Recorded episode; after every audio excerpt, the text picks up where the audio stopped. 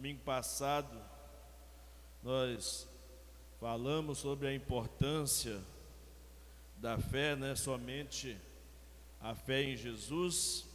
E hoje queremos falar somente de Jesus, o único fundamento da igreja, solos Cristo, ou somente Cristo, o único fundamento da igreja. E para isso nós vamos nos basear é, em três versículos da palavra de Deus. O primeiro deles se encontra em 1 Coríntios, capítulo 3, versículo 11. Então, o tema de nossa reflexão então é solos Cristo, somente Cristo, o único fundamento da igreja. 1 Coríntios capítulo 3, versículo 11.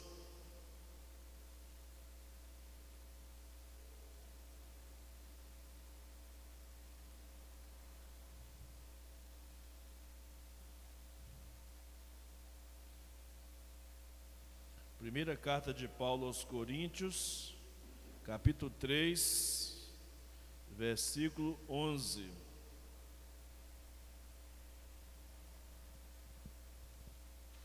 Diz assim a palavra de Deus: Porque ninguém pode pôr outro fundamento além do que já está posto, o qual é Jesus Cristo. Hebreus capítulo 9, versículo 12. Hebreus 9, verso 12.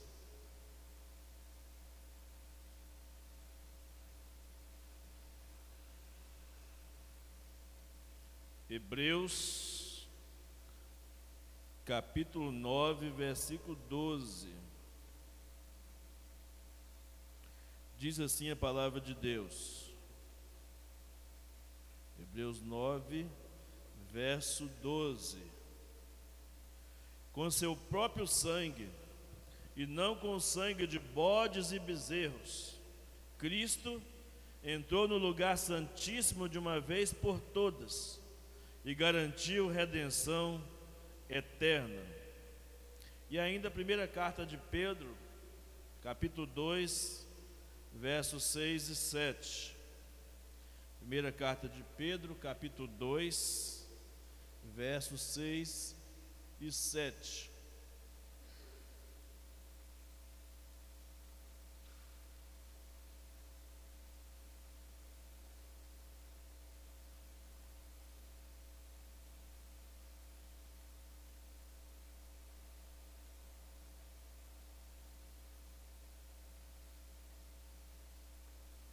Diz assim a palavra de Deus: Pois assim é dito na Escritura, Eis que ponho em Sião uma pedra angular, escolhida e preciosa, e aquele que nela confia jamais será envergonhado.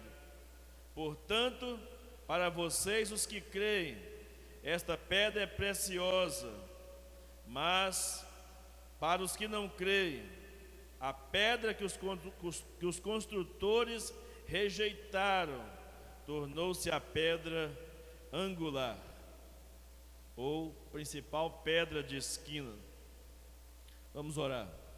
Nosso Deus, queremos te agradecer pela tua palavra nesta noite e pedir que haja entendimento de nossa parte sobre esse tema em que somente Cristo é o fundamento da igreja, fundamento da nossa fé e da nossa vida, Pai que saiamos ainda mais fortalecidos desse lugar, que a nossa experiência cristã seja firmada nessa verdade todos os dias e possamos caminhar e levar essa mensagem de que somente em Cristo podemos ter a redenção eterna, porque Ele se fez pecado por nós, porque Ele se deu ali naquela cruz em nosso lugar. E por isso nós queremos te adorar e te bendizer, ó Deus. Receba o nosso culto, receba a nossa adoração e fale ao nosso coração, fale ao coração de cada pessoa que está ouvindo essa palavra nesta noite. É a nossa oração em nome de Jesus. Amém e amém, Jesus. Graças a Deus. Amém?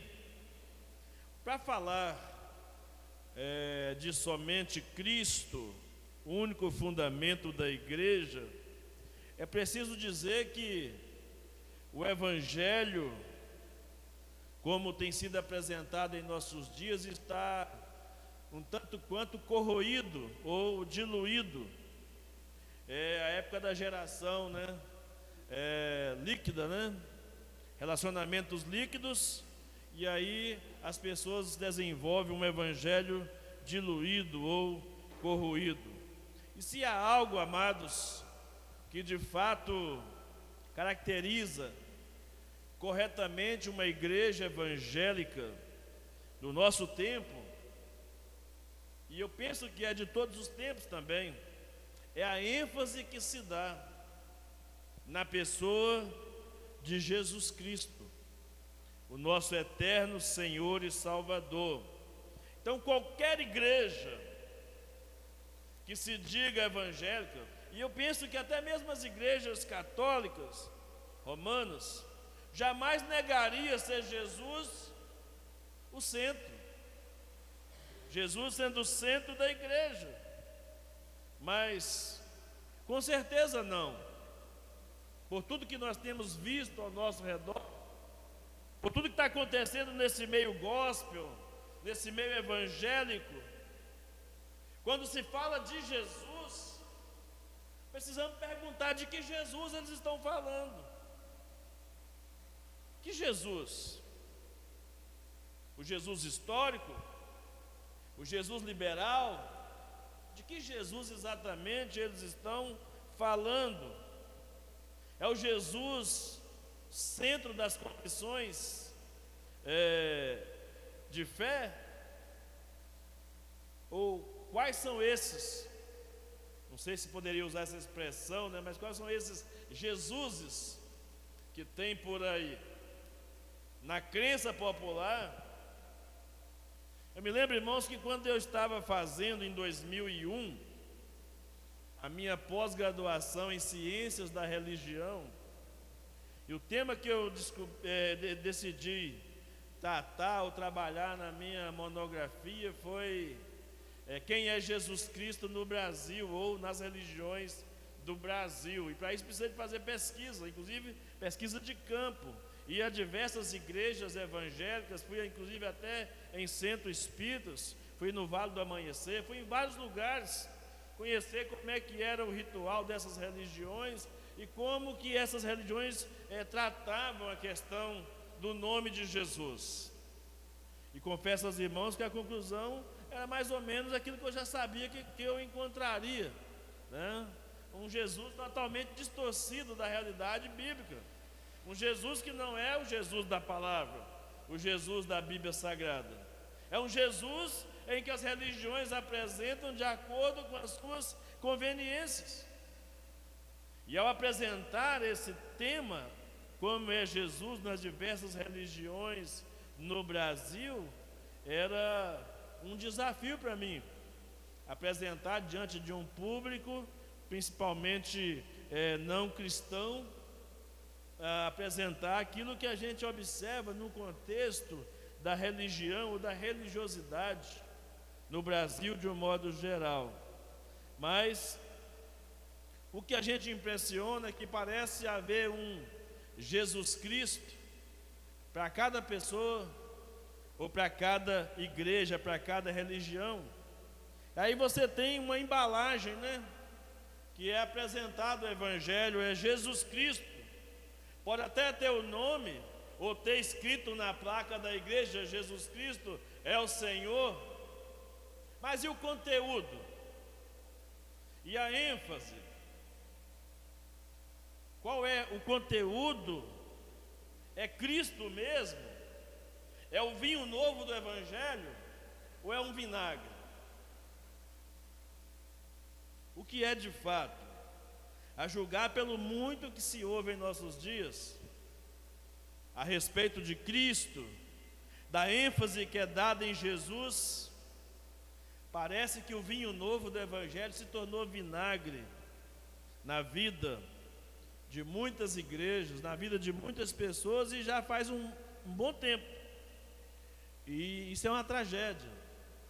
Quando nós estamos agora relembrando os princípios ou os fundamentos da reforma protestante, é lamentável imaginar que aquilo que foi um princípio para os reformadores hoje é algo sem tanto valor assim para muitos no meio cristão e no meio evangélico.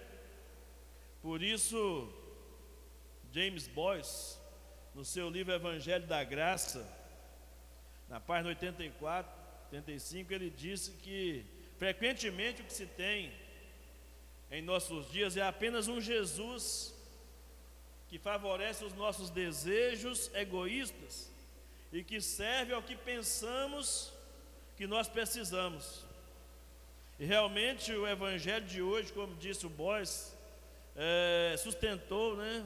Ele tem muito a ver com autoestima, boas atitudes mentais e morais, saúde, bons relacionamentos, é o que mais se fala por aí desenvolvimento pessoal e sucesso, especialmente financeiro.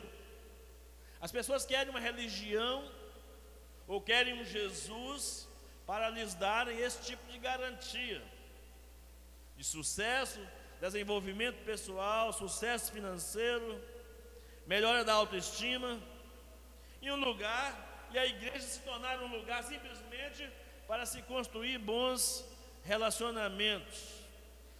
Então, irmãos, a diluição do Evangelho, tal qual temos hoje, é provocada pela rebeldia do coração humano. Isso tem feito com que os evangélicos caiam como presa fácil do consumismo de nossos tempos, de nossos dias. E aí você vê hoje um evangelho mais que um cara de é, terapia ou de cosmovisão terapêutica para curar as emoções, o pecado virou apenas distúrbio ou disfunção, a graça virou fonte de favorecimento pessoal ou graça barata, e em termos, principalmente em termos de saúde e de prosperidade. E a redenção, que é o nascer de novo, é, se tornou, foi trocado por mudança de comportamento. A redenção, que é a nova vida de Cristo em uma pessoa, se resume apenas em mudança de comportamento. E isso tem feito que outras cosmovisões, outras maneiras de enxergar o mundo, principalmente por meio de ideologias políticas hoje, tenham, tenham vindo corromper o evangelho puro e simples o cristianismo puro e simples do Senhor Jesus. E é o que nós chamamos hoje de, atualmente de evangelicalismo. O evangelicalismo que se tornou um movimento moldado por esse capricho popular de querer agradar o homem, desse sentimentalismo, de tal forma que Cristo e a sua cruz é, não sejam os pontos principais ou não seja aquilo que mais se preocupa. E, e, isso é terrível para o Evangelho. Isso é terrível para nós como cristãos. Esse evangelismo contemporâneo, evangelicalismo contemporâneo, que ou vai cair é, presa pelo consumismo, ou vai cair no vazio, no descrédito do politicamente correto. Essa aqui é a verdade. Há dois anos, só para os irmãos terem uma ideia, há dois anos, por exemplo, um renomado líder evangélico, que eu prefiro declinar o nome aqui, postou no seu Instagram que não houve castigo sobre Cristo, apenas solidariedade da parte de Deus diante da miséria humana. Ora, dito por um líder religioso conhecido, famoso, usando inclusive alguns textos bíblicos, é muito perigoso porque rouba de Deus aquela capacidade de nos salvar, de verdadeiramente é, nos livrar da morte, nos livrar da condenação eterna, já que a preocupação é mais social do que espiritual, conforme sugere o texto desse conhecido pastor. E a pergunta é: qual a razão de alguém fazer isso com o Evangelho? Qual a razão de alguém fazer, dar esse, esse tipo de interpretação para o Evangelho, a não ser para a satisfação pessoal ou para agradar as pessoas, ou se tornar aceitável aos olhos desse mundo caído, perdido, pecaminoso? Qual é o motivo para a pessoa, mesmo citando textos bíblicos, que nos são tão preciosos, ainda assim, tirar todo o sentido, todo o valor da cruz de Cristo, da obra de Cristo, usando palavras é, recheadas de ideologia política, como solidariedade e miséria, que é muito comum em correntes de pensamentos socialistas, e não necessariamente no Evangelho do nosso Senhor Jesus Cristo. Por quê?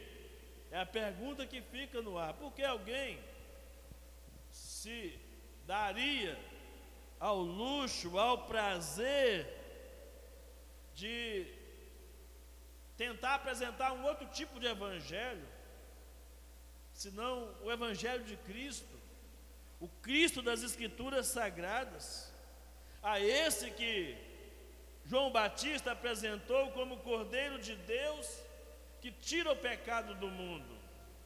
A esse que Paulo diz que é o fundamento que não pode ser colocado outro no lugar. A esse que Pedro diz que é a principal pedra de esquina. Justamente Pedro, que o catolicismo romano insiste em dizer que é a pedra, esse mesmo Pedro diz: não, a pedra não sou eu, a pedra é o Cristo. Ele é a principal pedra de esquina, é ele que dá sustentação ao Evangelho, ao reino, à igreja, à fé.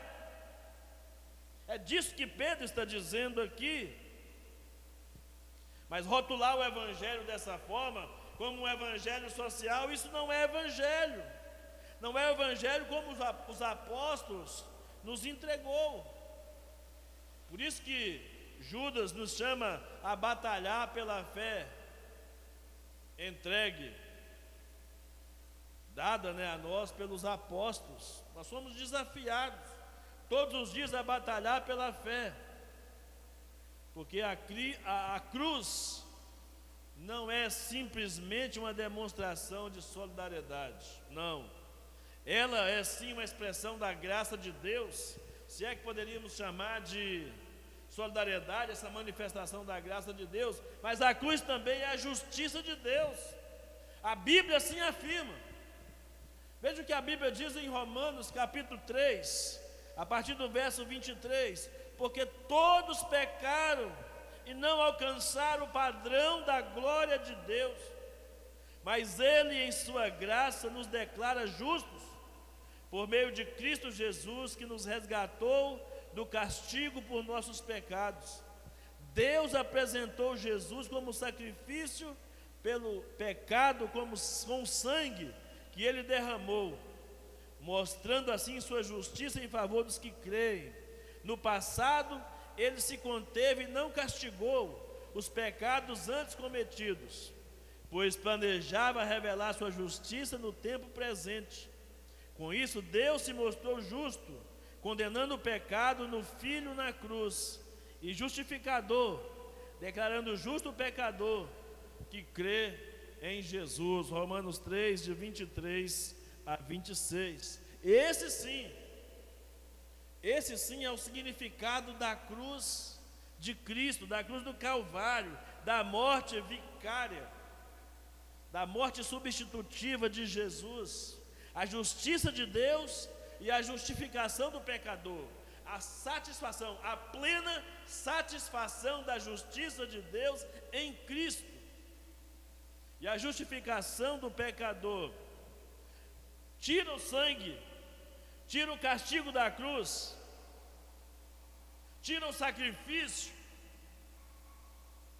e o que restará será realmente um Deus até sem solidariedade, apenas um Deus impotente, chorando com o pecador, e também por algo que não pode trazer ou não pode mudar, ele não pode fazer, um Deus inoperante.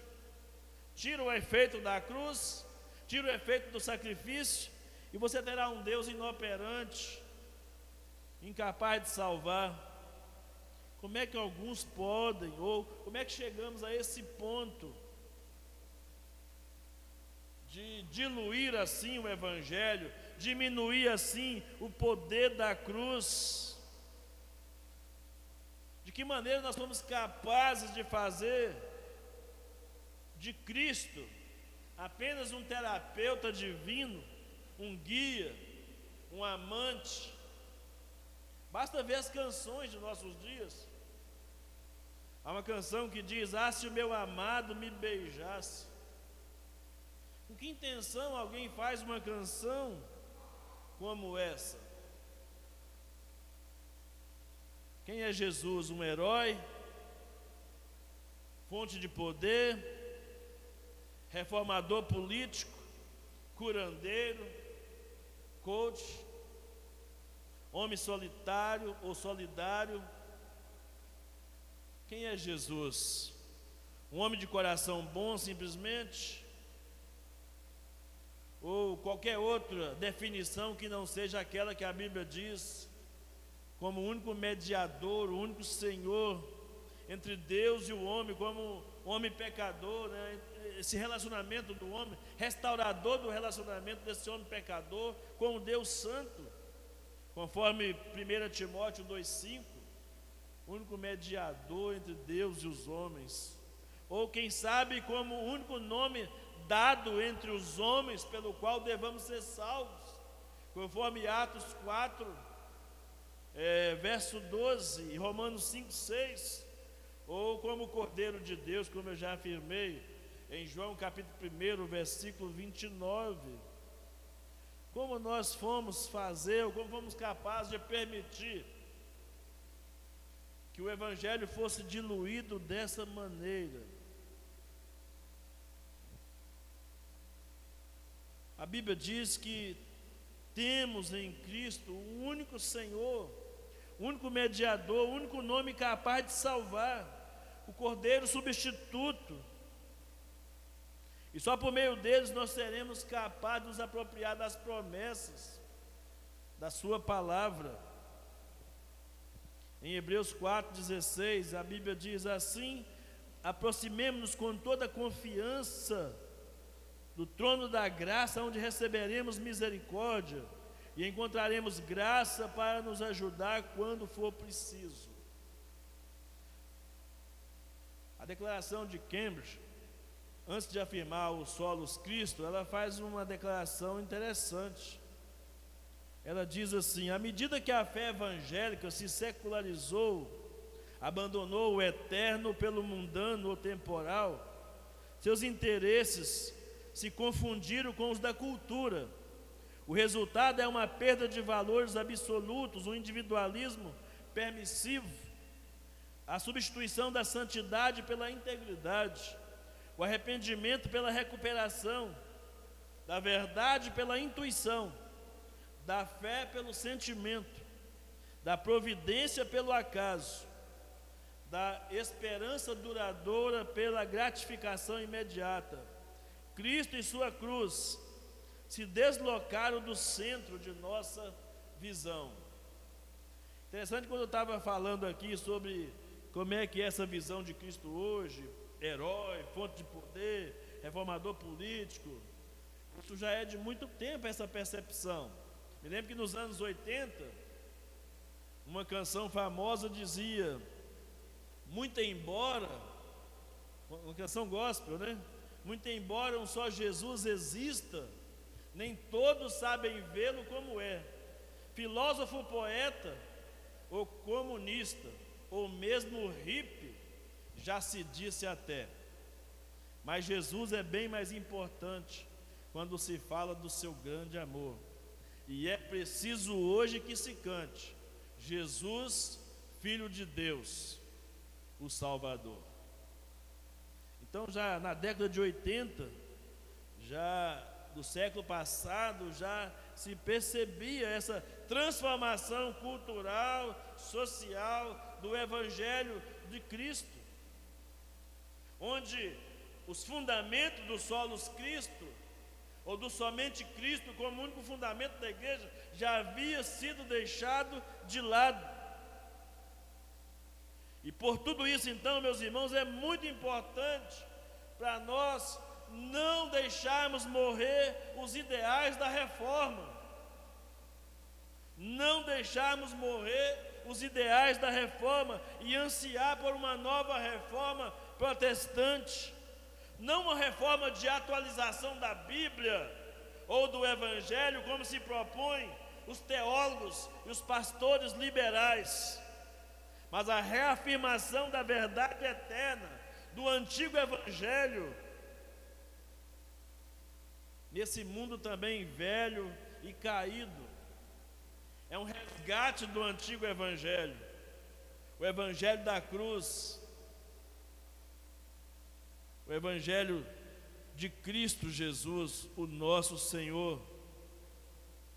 Então, é preciso olhar para esta afirmação, ou esse princípio da reforma, e perceber então que na cristologia bíblica, esse é o primeiro ponto a destacar, após essa extensa introdução, que na cristologia bíblica, a cruz é o centro.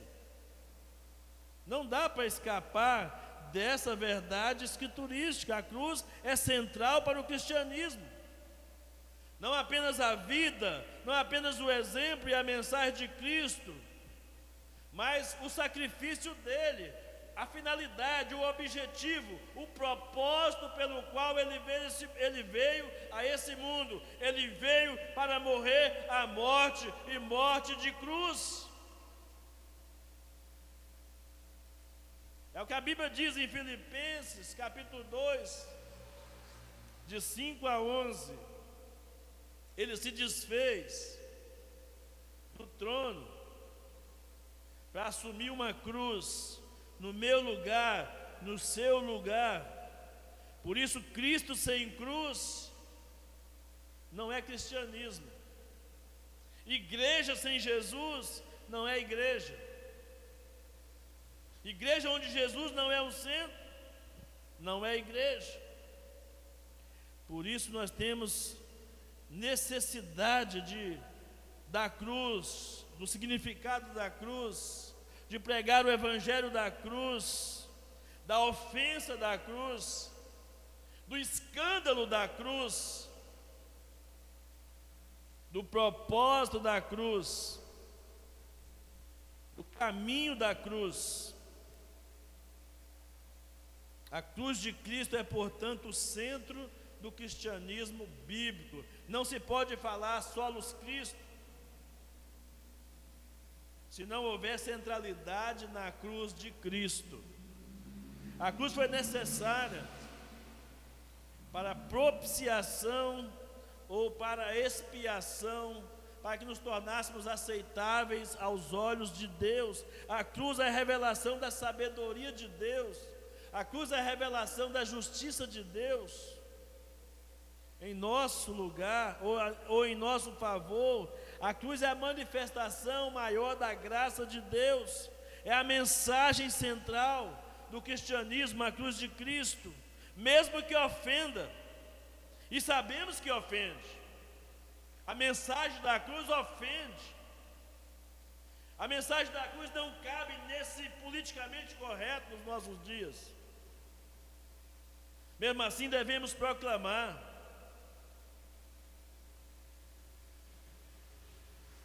Como diz a canção, levarei eu também minha cruz, até poder trocar por uma coroa na eternidade.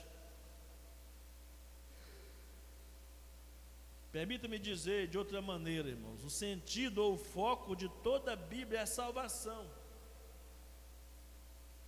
Toda a história bíblica, todo o drama da revelação escriturística tem a ver com redenção da humanidade. Por isso a cruz de Cristo, porque não, haver, não haveria resu, é, redenção sem a cruz de Cristo. Nossa compreensão do Evangelho deve passar por essa compreensão da verdade, da, da, da manifestação da graça por meio da cruz. Por exemplo, Jesus, ao acusar os escribas e fariseus, os estudiosos do seu tempo, Jesus os condenou por não conhecerem as Escrituras, a ponto de dizer: errais não conhecendo as Escrituras e nem o poder de Deus. E de fato ele declarou isso. Jesus chegou a dizer para os escribas e fariseus, em João 5,39, ele disse assim: Vocês estudam minuciosamente as Escrituras para, porque creem que elas lhe dão vida eterna, mas as Escrituras apontam para mim, elas testificam sobre mim, e vocês não querem vir a mim para ter vida. Olha a contradição olhando para a Bíblia, olhando para as Escrituras, estudando minuciosamente a palavra, mas não olhava para Cristo, que era a revelação da palavra. Assim são muitos hoje em nossos dias. Entenda uma coisa: os judeus estavam corretos em ler a Bíblia, procurando encontrar nela o caminho da salvação. Jesus consentiu que essa intenção era boa. Jesus não estava, não estava condenando eles porque eles estavam consultando as escrituras. É assim que se deve ler a Bíblia. Olhar para a Bíblia para buscar nela a salvação, a vida eterna, a confirmação da sua fé. Mas o grande problema é que ao olhar para as Escrituras, eles não conseguiam ver Cristo nas Escrituras que as escrituras apontavam para ele, aqui que está o problema. É você ir para a palavra de Deus e não encontrar Cristo nela. Ela não te levar a Cristo, não te levar à fé. Essa era a reclamação de Jesus. São as escrituras que de mim testificam, e vocês não querem vir a mim para terem vida. Por isso, irmãos, a cruz de Cristo é o centro do cristianismo. Mas é assim de verdade? No meio evangélico contemporâneo, no meio gospel? Somente o somente Cristo da reforma protestante é em essência somente o sacrifício da cruz. O que Cristo fez na cruz em nosso favor é somente pelo sacrifício dele que somos pela graça, por meio da fé, justificados diante de Deus, com aquele, onde Deus encontra plena satisfação em Cristo. A justificação, o sacrifício, a substituição de Deus para a salvação de nós, os pecadores. São muitos textos bíblicos que apontam para essa verdade. O tempo não nos permite citar todos esses textos, mas a Bíblia está repleta de base, de fundamento para essa crença, para podermos afirmar, sem medo de errar, a segunda coisa que é a importância para a nossa fé de nos firmarmos no solo, solos Cristos, ou no somente Cristo, nenhum ser mais, nenhuma outra pessoa nenhuma outra razão maior para a nossa fé, a não ser na pessoa de Cristo. Então, a teologia reformada, a teologia evangélica raiz, podemos dizer assim, ela afirma que a Escritura e a sua doutrina é sobre a graça, é sobre a fé, é enfatizada nos solos Cristos, ou no somente Cristo. Cristo como único Salvador, único Senhor, único mediador da nossa salvação, do nosso relacionamento entre nós e Deus, porque a Bíblia diz em Romanos 5:1 que quando fomos justificados pela fé em Cristo, nós fomos reconciliados com Deus, passamos a ter paz com Deus. O relacionamento que estava quebrado, agora foi restaurado em Cristo. Por isso é tão importante para nós reafirmarmos todos os dias a centralidade de Cristo como fundamento da nossa fé evangélica, da nossa fé protestante. Martim Lutero, dentro dessas afirmações do Solos Cristo, chegou a dizer que Jesus Cristo é o centro e a circunferência da Bíblia. Em outras palavras, ele quer dizer que ele não é somente o centro, mas ele é toda a extensão da palavra. Tudo, tudo que se diz respeito à palavra envolve a pessoa de Cristo. Então, hoje, mais do que nunca, conforme disse o doutor Joel Bick, estão, estamos precisando voltar à velha e falida forma de abordagem cristológica. O velho, o velho e o antigo evangelho combatendo aquela velha forma cristológica do liberalismo protestante ou do, do, do liberalismo cristão, chamado de novo evangelho, de nova, nova cultura evangélica, que é nada mais, nada menos do que a distorção do evangelho verdadeiro. Era um Jesus superficial, um Jesus diluído, corroído, oxidado, enferrujado. Por isso, nossos pais reformadores, desde muito tempo, lá nos pais da igreja, desde Eusébio de Cesareia, lá no século IV, continuaram reafirmando aquilo que a palavra apresenta Cristo como profeta, sacerdote e rei as funções, o ministério, a obra de Cristo. E a nossa confissão batista de Londres, de 1689, reafirma essa verdade. Ela diz: Cristo e somente Cristo está apto a ser o mediador entre Deus e o homem. Ele é o profeta, sacerdote e rei da igreja de Deus. Ora, como profeta, Jesus é o único que pode revelar o que Deus tem planejado na história, desde a fundação do mundo, ninguém mais do que Ele. Como sacerdote, Jesus é o único modo de obtermos salvação da ira de Deus, e como Rei, Ele é e deverá ser para sempre o único Senhor de tudo e de todos.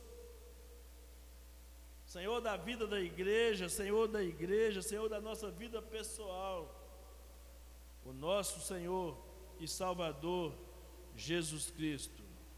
Então podemos concluir essa reflexão, podemos concluir essa palavra nesta noite, solos escritos, dizendo que, de acordo com a Bíblia, o centro da fé cristã não é a manjedoura de Belém, dos românticos, nem dos sentimentalistas, nem é o Jesus histórico.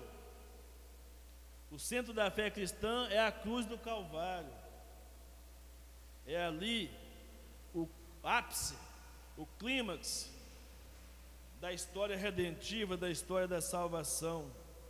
Podemos também dizer nessa noite que só sendo a morte de Cristo na cruz, o verdadeiro foco do cristianismo não poderá haver evangelho, nem igreja que se diga evangélica, nem crente que se diga evangélico, sem a predominância da cruz ou de perceber os efeitos da cruz em sua vida.